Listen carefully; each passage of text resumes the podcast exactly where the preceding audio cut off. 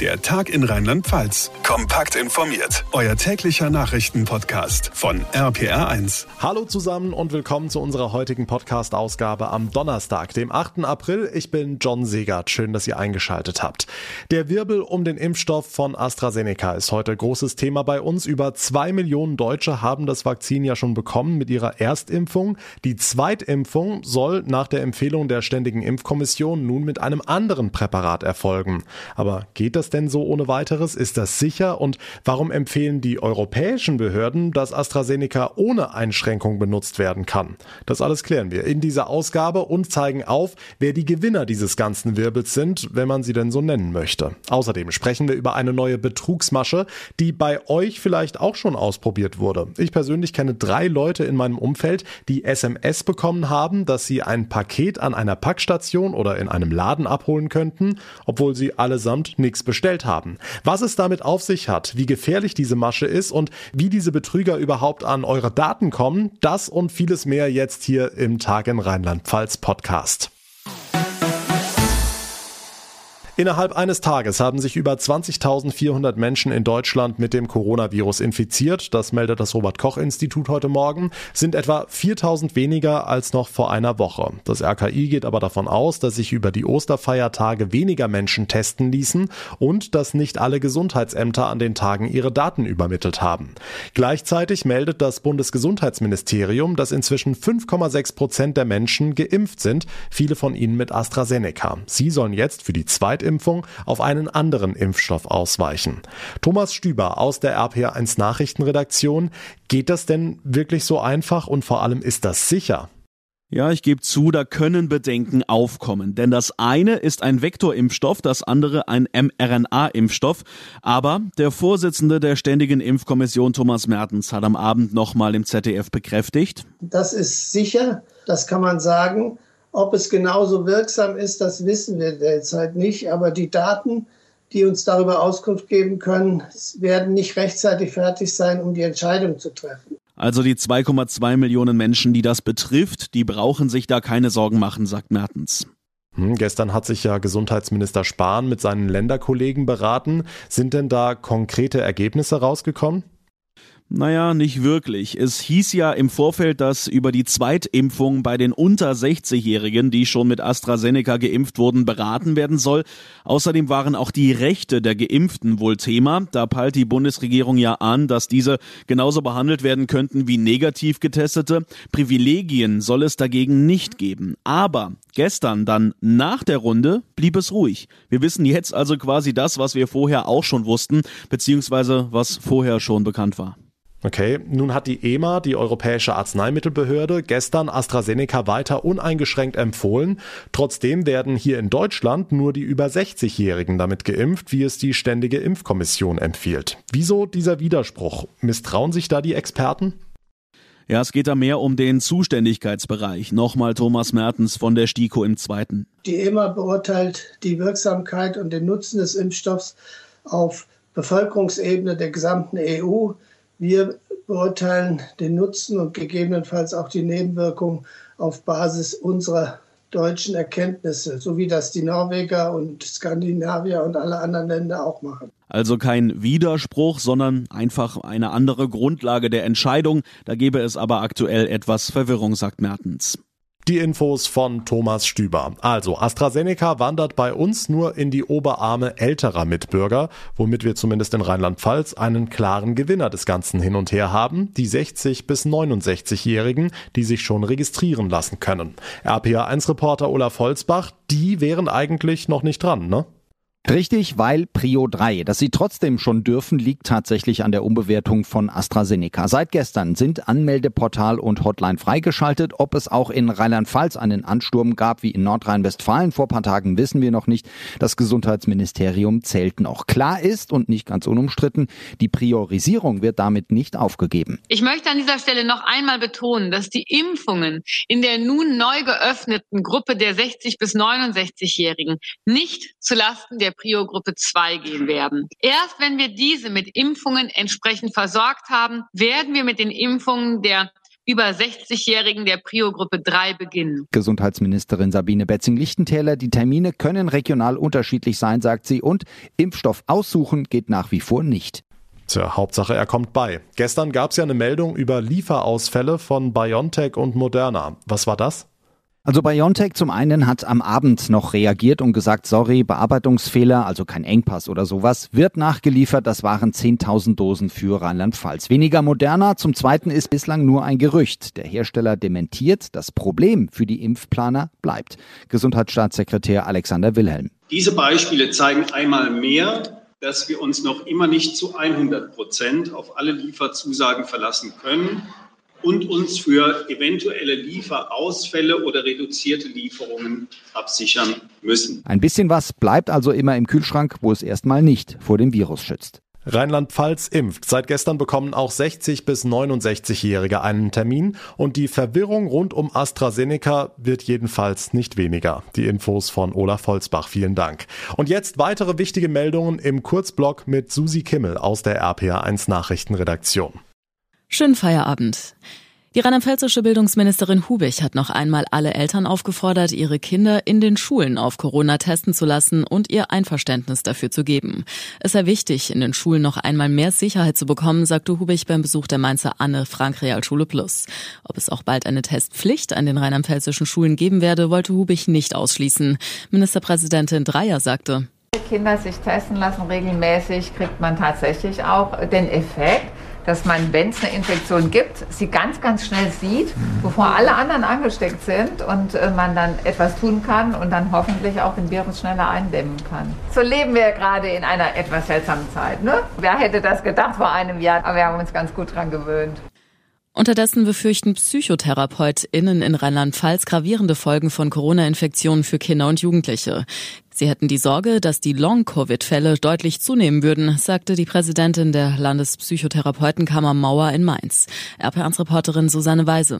Dafür gebe es Anzeichen aus Großbritannien, wo die derzeit vorherrschende Virusmutante zuerst aufgetreten war.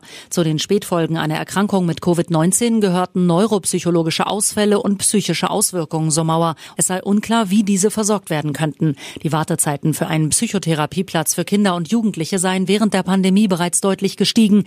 Die Zahl der Anfragen habe um rund 60 Prozent zugenommen. Seit Wochen steigen laut RKI die nachgewiesenen Corona-Fälle bei Kindern und Jugendlichen. Impfungen sind für sie noch nicht zugelassen. In den Niederlanden haben Ermittler eigenen Angaben zufolge einen Anschlag auf ein Corona-Impfzentrum verhindert. Ein 37 Jahre alter Mann sei unter dem Verdacht eines Terroranschlags in Den Helder festgenommen worden, teilte die Staatsanwaltschaft mit. Demnach wollte der Mann einen Sprengsatz in dem Impfzentrum explodieren lassen und dadurch die Impfungen sabotieren. Bei Krawallen gegen den Lockdown hatte es zuletzt in den Niederlanden auch Angriffe auf Testzentren gegeben.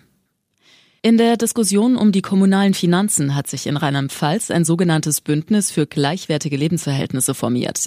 Auf Initiative des Deutschen Gewerkschaftsbundes fordern die kommunalen Spitzenverbände und die Kammern mehr Geld von Bund und Land, um die Handlungsfähigkeit von Städten, Gemeinden und Landkreisen sicherzustellen. Die Pandemie habe die finanzielle Schieflage in allen Bereichen noch einmal weiter verschärft, zu Dietmar Muscheid, der Chef des DGB Rheinland-Pfalz. Wir reden über Betreuungsanspruch in den Kitas, über die Ausstattung von Schulen, wir reden über Fragen Erhalt der Infrastruktur. Wir reden über öffentlichen Nahverkehr. Wir reden über Sport, Kultur. All das sind Themen, bei denen wir deutlich machen wollen, dass es uns darum geht, diese kommunale Handlungsfähigkeit eben sicherzustellen. Das havarierte Frachtschiff vor der Küste Norwegens ist gesichert. Spezialkräften ist es gelungen, an Bord zu gelangen und das Schiff mit zwei Schleppern zu verbinden. Es soll nun in den Hafen von Allesund gebracht werden. Die Bergung hatte sich verzögert, weil die Gefahr bestand, dass das Schiff auf Grund läuft. Der Frachter einer niederländischen Reederei hat 350 Tonnen Schweröl und 50 Tonnen Diesel geladen. Das Schiff war evakuiert worden, nachdem es am Ostermontag bei schlechtem Wetter und heftigem Wellengang Schlagseite bekommen hatte. Vielleicht habt auch ihr in den vergangenen Tagen eine merkwürdige SMS bekommen. Da steht drin, dass ein Paket angekommen ist und abgeholt werden kann. Hm, ich habe doch gar nichts bestellt, denken jetzt viele. Ja, Vorsicht, das ist eine üble Betrugsmasche. RPA1-Reporter Marius Fraune, man sollte den Link in dieser Paket-SMS auf keinen Fall anklicken. Ne? Genau, denn dann besteht die Gefahr, dass man sich eine gefährliche Software runterlädt, die dann das Handy ausspioniert und sensible persönliche Daten weiterleitet. Zigtausende Menschen sind allein in Rheinland-Pfalz betroffen, haben diese Paket-SMS schon bekommen. Viele sind verunsichert, haben sich bei der rheinland-pfälzischen Polizei gemeldet. Die bittet wirklich darum, auf keinen Fall anklicken, sondern die SMS direkt löschen. Hm, die große Frage, Marius, wie kommen die Betrüger denn überhaupt an meine Nummer? Das geht wahrscheinlich zurück auf einen Datenleak von Facebook. Laut Internetportal chip.de wurden in den letzten Tagen über 500 Millionen Datensätze von Facebook-Nutzern im Internet angeboten von Cyberkriminellen. Da sind Handynummern dabei, Wohnorte, teilweise Geburtsdaten und Mailadressen. Tja, und dann ist es natürlich ein leichtes Spiel. Gerade jetzt in Corona-Zeiten werden viele Pakete verschickt. Da verliert man auch mal den Überblick und hat schnell mal was angeklickt, was man besser nicht anklicken sollte. Ja, und es gibt ja Möglichkeiten, wie man diese gefährlichen Spam-SMS blockieren kann. Das geht sowohl bei Android als auch bei Apple-Geräten. Und wir haben euch die wichtigsten Tipps zusammengefasst bei uns online auf rpa1.de. Lohnt sich wirklich, das alles mal anzugucken. Jetzt reinklicken auf rpa1.de.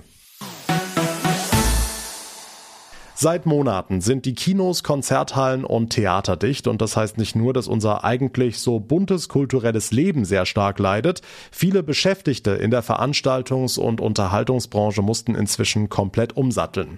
Gestern hatten wir schon das Beispiel eines Schauspielers aus Rheinhessen, der seine neue Leidenschaft im Weinberg gefunden hat und es gibt viele weitere, die durch Corona auf ganz neue Ideen kommen müssen. RPA1-Reporterin Sarah Brückner. Einer von ihnen ist Martin Geisen. Er ist eigentlich Schauspieler beim Theater Trier. Das ist allerdings seit Dezember zu.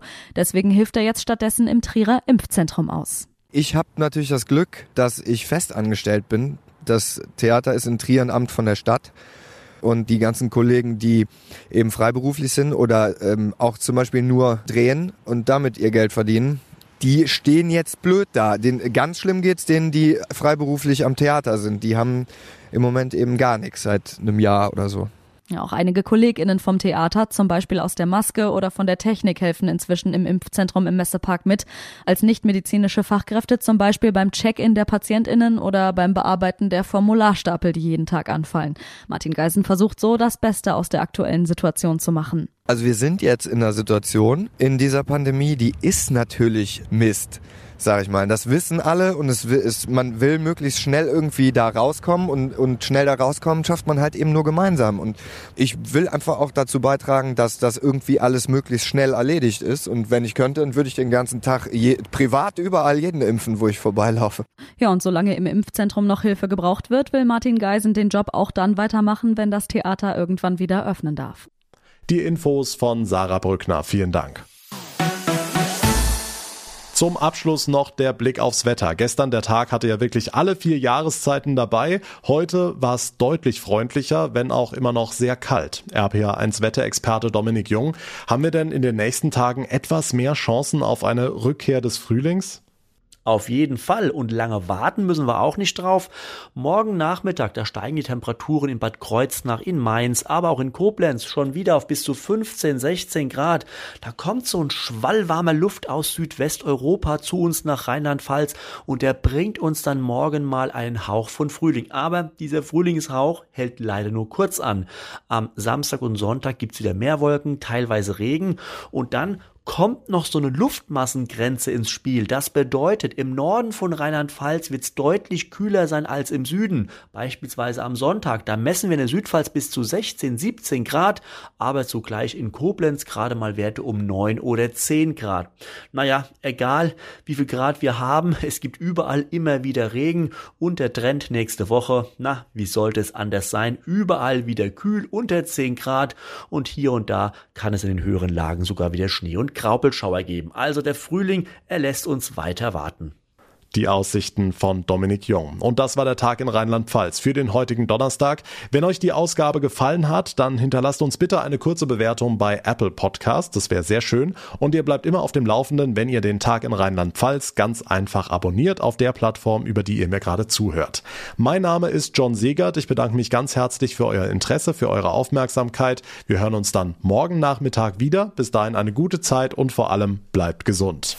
Der Tag in Rheinland-Pfalz. Auch als Podcast und auf rpr1.de. Jetzt abonnieren.